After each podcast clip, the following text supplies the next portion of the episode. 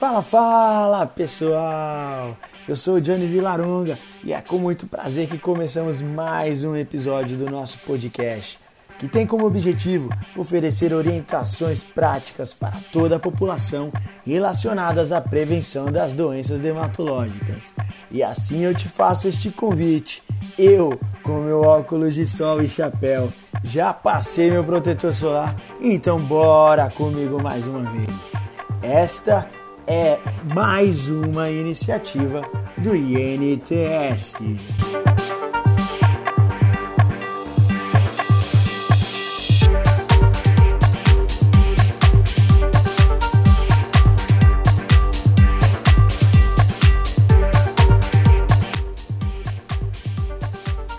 O Instituto Nacional de Tecnologia e Saúde, o INTS, é uma organização social sem fins lucrativos, certificada pelo SEBAS, que é a certificação de entidades beneficentes de assistência social na área da saúde, com foco na pesquisa e inovação das melhores práticas tecnológicas para a gestão pública e operação de unidades nas áreas de saúde no Brasil.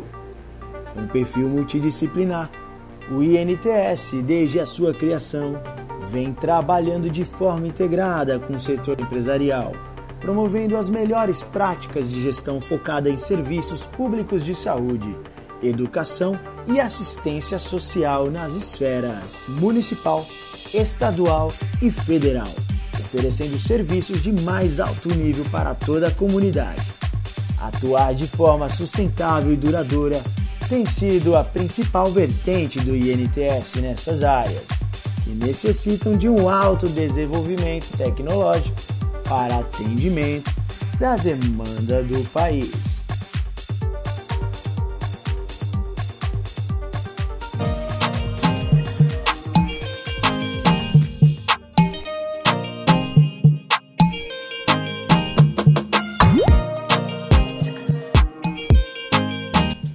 No episódio de hoje, daremos continuidade no tema Hanseníase, com a segunda parte, sempre com o objetivo de conscientizarmos a população sobre esta doença, trazendo ao conhecimento os tipos de sintomas, tratamentos e cuidados que devem ser tomados.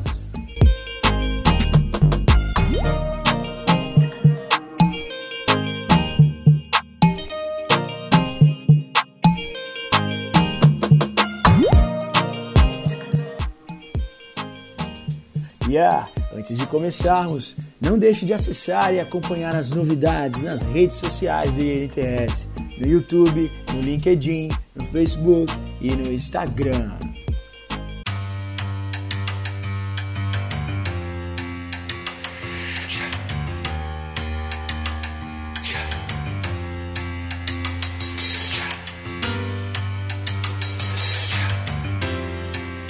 Essas características dependem de propriedades intrínsecas ao bacilo, de sua relação com o hospedeiro humano e do grau de endemicidade do meio.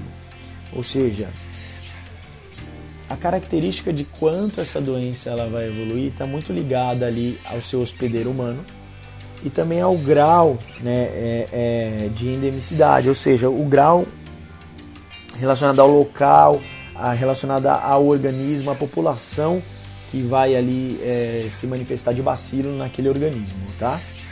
A sua capacidade de invasão neural é responsável pelo potencial incapacitante da Hanseníase a 16 dias. Diagnóstico da, da Hanseníase, né? Devido ao padrão de multiplicação do bacilo, a Hanseníase progride lentamente. É, entre o contato com o indivíduo doente da forma multibacilar, para quem não se recorda, a forma multibacilar é aquele primeiro polo onde existem múltiplas lesões cutâneas e o aparecimento dos primeiros sinais decorre em média de 2 a 5 anos, tá? Já sendo, já podendo ali sendo observado é, nos, nos primeiros 9 meses, tá ok? A doença é rara em menos de 3 anos, ou seja, nas crianças, né, em menos de 3 anos, a doença ela, ela é rara acontecer, mas já foram identificados casos, tá? Na faixa de 0 a 3 anos. Transmissão.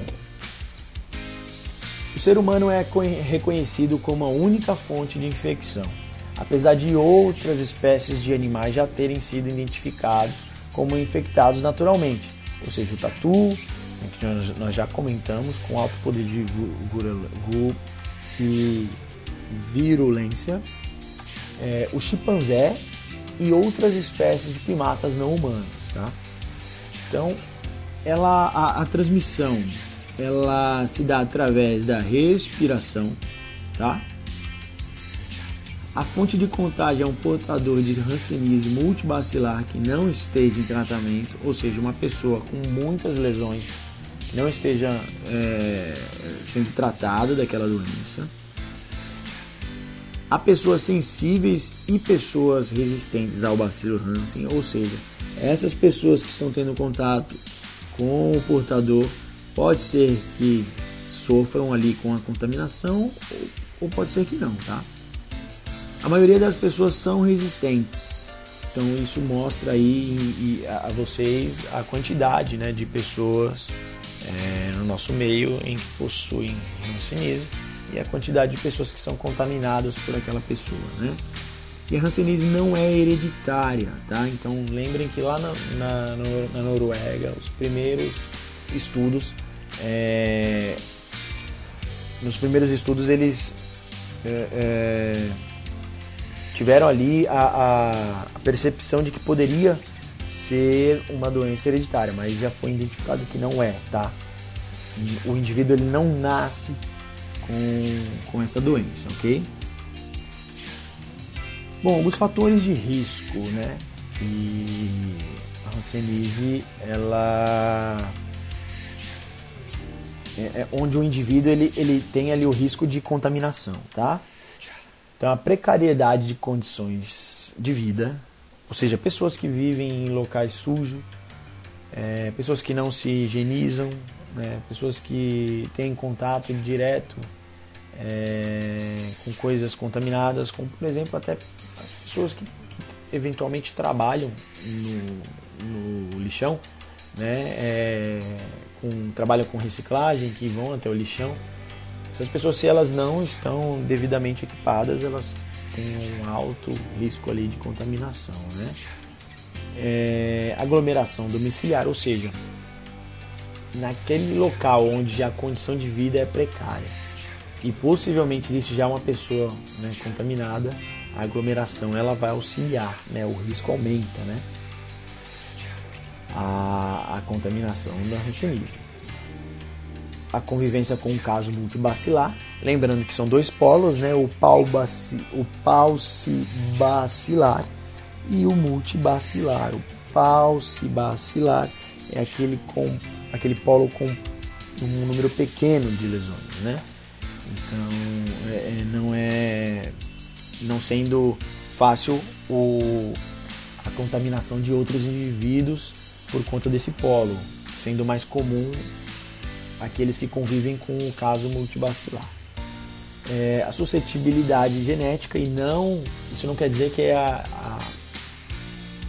a, a, não está relacionado a ser hereditário, tá? E sim a suscetibilidade, ou seja, essa pessoa ela pode ser mais suscetível à, contaminação, tá?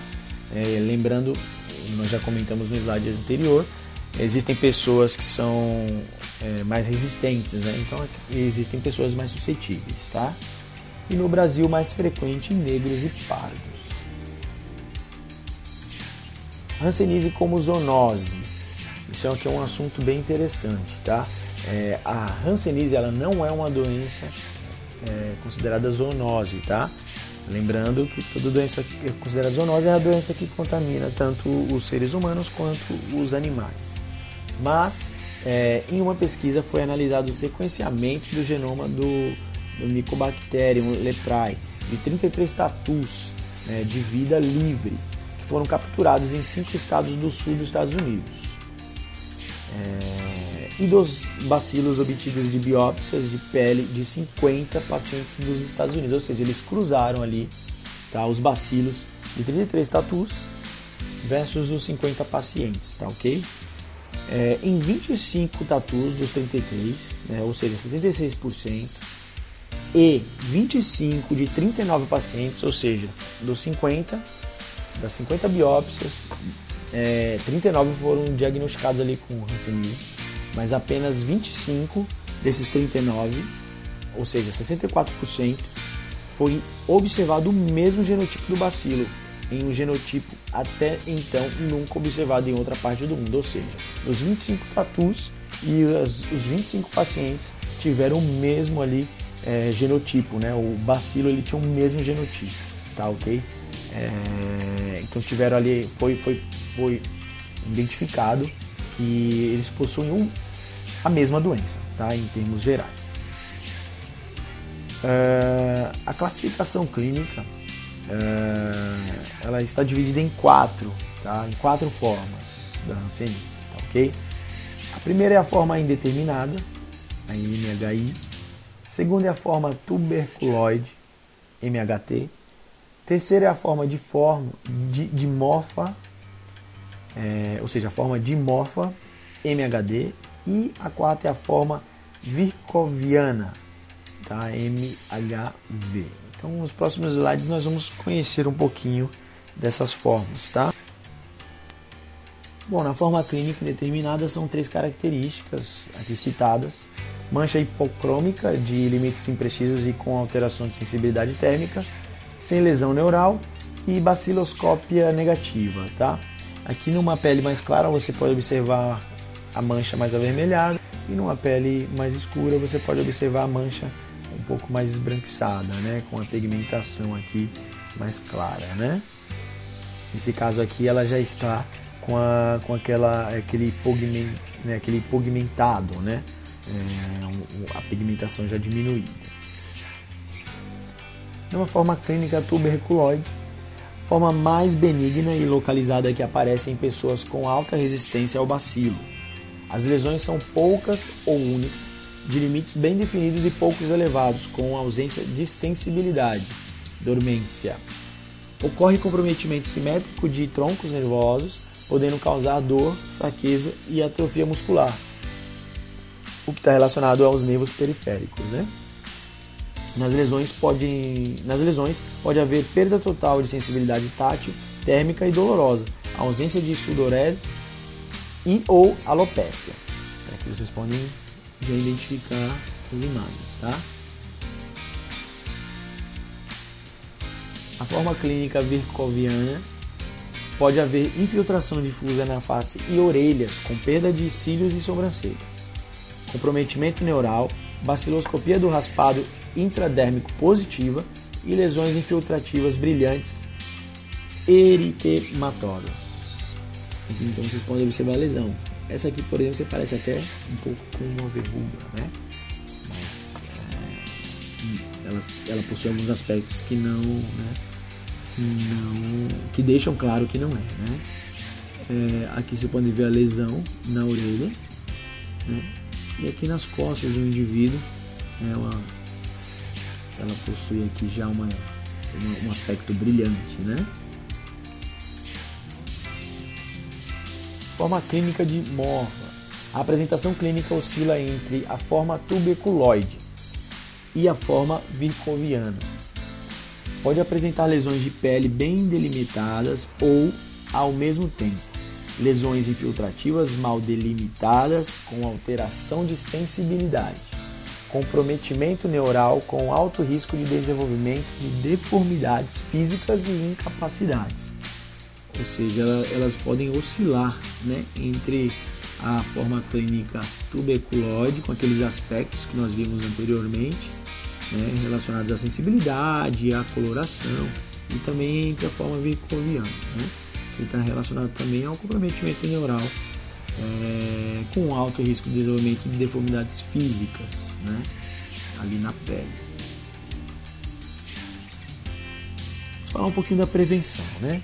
A Hanseníase faz parte da lista de doenças de notificação compulsória no Brasil. Todos os casos devem ser notificados com o preenchimento da ficha de investigação epidemiológica específica. Ou seja, em uma visita que vocês realizarem ao campo, né, em uma família e identificarem ali que aquela, aquele paciente pode ter ali é, um aspecto de Hanseníase, já aproveitem a, a no, o nosso trabalho, né? já aproveitem a promoção à saúde que nós estamos realizando lá na, na unidade Vila Morim e já levem esse paciente para que a gente possa fazer uma análise para identificar, né? para que os nossos médicos identifiquem se realmente aquele, aquele, aquele aspecto é relacionado a uma doença é, relacionada à Hanseníase e logo após isso esse paciente já deve ali ser notificado né, com o preenchimento da, da ficha de investigação epidemiológica. Tá? A definição de caso: pessoa que apresente um ou mais dos seguintes sinais cardinais: mancha e ou áreas da pele com alteração, perda de sensibilidade. Ou seja, essas pessoas que estiverem dentro desses casos aqui já podem ser levadas lá para o nosso projeto para que é, é, sejam passadas é, e acompanhadas pelos nossos médicos. Acometimento de nervos periféricos é, com ou sem espessamento associado à alteração sensitiva e ou motora e ou anatômica. É, baciloscopia positiva de esfregaço intradérmico. Ok? Então, é, relacionado à prevenção você já sabe, identificaram algum paciente que necessita aí de alguns cuidados, já notifiquem, né? Notifica o Júnior, notifica a Joyce, ou até nos notifique também lá na unidade e já marca um horário para que eles possam é, ser aí acompanhados pelos nossos médicos. Sobre a vigilância e controle, tá? Investigação epidemiológica tem como objetivo a detecção de casos entre aqueles que convivem ou conviveram com o caso índice e sua fonte de infecção. Seja, deve ser realizado ali né, uma investigação com os demais é, contatos que, ele, que, ele, que esse paciente venha, venha ter anteriormente à doença. Ele pode ter sido é, acometido e contaminado por alguém que ele já tinha um convívio, tá? É, os procedimentos: identificação dos contatos próximos, convite e agendamento de consulta de todos eles para avaliação diagnóstica e a visita domiciliar, ou seja, vocês vão realizar ali a visita domiciliar, vão identificar alguém que pode ter tem os assuntos né, relacionados ao que nós vimos até hoje aqui, é, até agora, é, relacionado ali a, aos quadros clínicos, né, as formas clínicas, vai orientar esse paciente até o nosso projeto. Foi feita a identificação pelo nosso médico que esse paciente está com hanseníase e aí começam os protocolos relacionados ao convite e agendamento de consulta com os demais é, os demais contatos, seja da família ou amigos que esse indivíduo tenha tido nos últimos é, tempos, tá? É... A investigação epidemiológica nós já comentamos né, em relação ao paciente, é, o caso índice, né? procedimentos, a notificação, registro dos dados no prontuário, é, anexar cópia da ficha de investigação epidemiológica, ou seja, da notificação, cópia do, do formulário de avaliação do grau de incapacidade e do formulário de avaliação neurológica. Agendamento de retornos mensais, pode até ser utilizado no nosso projeto como, é, como, como, relacionado a esse agendamento. Né? É, unidade de saúde preenche, e aí a unidade de saúde ela preenche mensalmente o boletim de acompanhamento dos casos para atualização das informações. Tá? aqui relacionado ao tratamento. Lembrando que qualquer tratamento, qualquer medicamento, ele deve ser ministrado apenas com orientação de um médico, tá? Nós estamos trazendo aqui para informação, para conhecimento, mas vocês não podem é, é, levar isso para a população, tá ok? É, a população também que ficar ciente, né, que existe aqui um, um né, que, que é administrado esse medicamento, né, que é a rifampicina, também deve ser acompanhada né, o tratamento é, por um médico, tá ok? Então aqui tanto para o tratamento, tanto para os polos paucibacilar e o multibacilar, é, ambos são os mesmos medicamentos, porém é, ministrados aí em, um, em tempos é, diferentes. Né? Para o paucibacilar, 6 meses e para o multibacilar, 12 meses. Tá? Isso tanto para adultos quanto crianças. Bom, então vamos para o nosso quiz. Né? Infelizmente não estamos presentes. Né? Esse é um momento de descontração, um momento muito bacana, onde todos vocês querem responder, né? Só que não, é um trabalho para vocês responderem, né? Mas quando tem brinde, vocês gostam de responder, então vamos tentar levar em março alguns brindes, viu, para vocês. Vamos ver se a gente consegue é, fazer essa proeza. Mas brincadeiras à parte, vocês são sensacionais, vocês sempre respondem. E aqui agora é esse momento de vocês identificarem se realmente estão afiados, se estão craques. É, o, o bacana do treinamento online é que você pode pausar, fazer suas anotações, você pode retornar para o momento onde ficou alguma dúvida, né? Então, esse é o momento aqui de vocês identificarem se estão prontos para já irem para a população, para campo, para as famílias, falarem um pouco de rancenismo, levarem esse conhecimento que vocês estão tendo aqui hoje para eles, ou se vocês precisam ainda estudar um pouquinho mais, né? Vou fazer a afirmação e vou dar um tempinho para vocês, tá ok? Pensarem aí. A ranceníase é transmitida por animais. Vou dar um tempinho. Retorme, retomem a lembrança nos slides onde nós falamos sobre é, a zoonose, né? Dá um tempinho. E aí, galera, essa afirmação é verdadeira? Ela está correta ou está errada? Ela está errada, né? A hanseníase ela não é transmitida por animais, é transmitida pelos seres humanos, né? Através da respiração. É...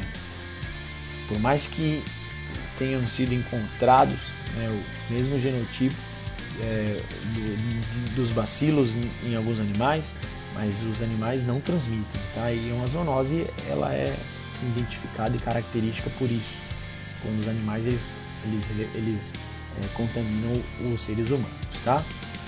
A próxima afirmação é que ele fala, ele fala que a hanseníase é infecciosa. Sim ou não, galera? Lembrem é, dos, dos, aspectos históricos, vocês vão conseguir responder. Essa afirmação está correta ou errada. E aí, galera, então vamos ver. É, é infecciosa? Sim, ela é infecciosa. Então vale lembrar que após a identificação ali, diagnóstico daquela doença no indivíduo, os demais é, que convivem é, ali com este indivíduo precisam também ser precisam ser precisam passar por consulta médica, tá ok? Precisam ser analisados. É, Mycobacterium leprae é diferente da Hanseníase? Lembrando que Mycobacterium leprae é um nome científico para uma bactéria. É diferente da Hanseníase? essa afirmação está correta ou errada? Ela está errada.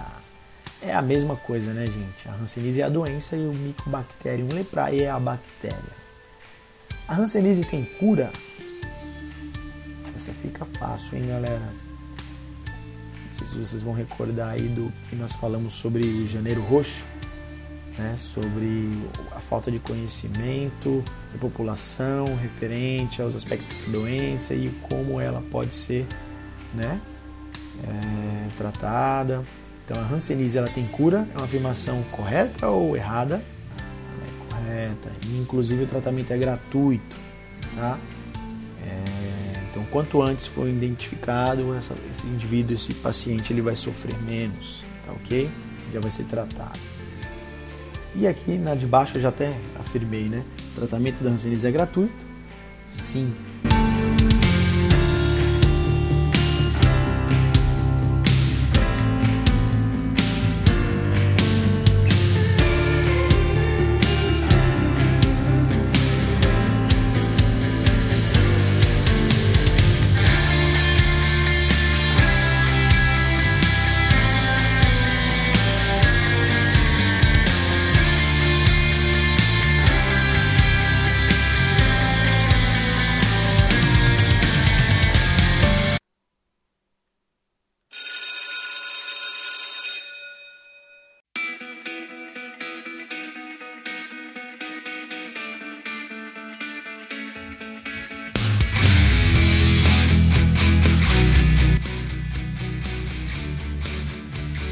E é isso aí, pessoal.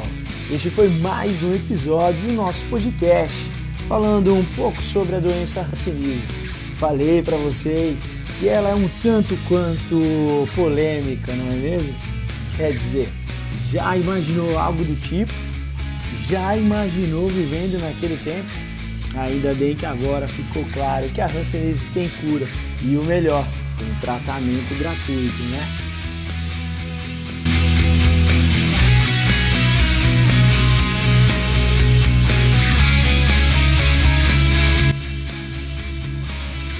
E vale lembrar que se você quer saber um pouco mais das iniciativas do INTS, basta acessar e acompanhar as redes sociais no YouTube, LinkedIn, Facebook e Instagram.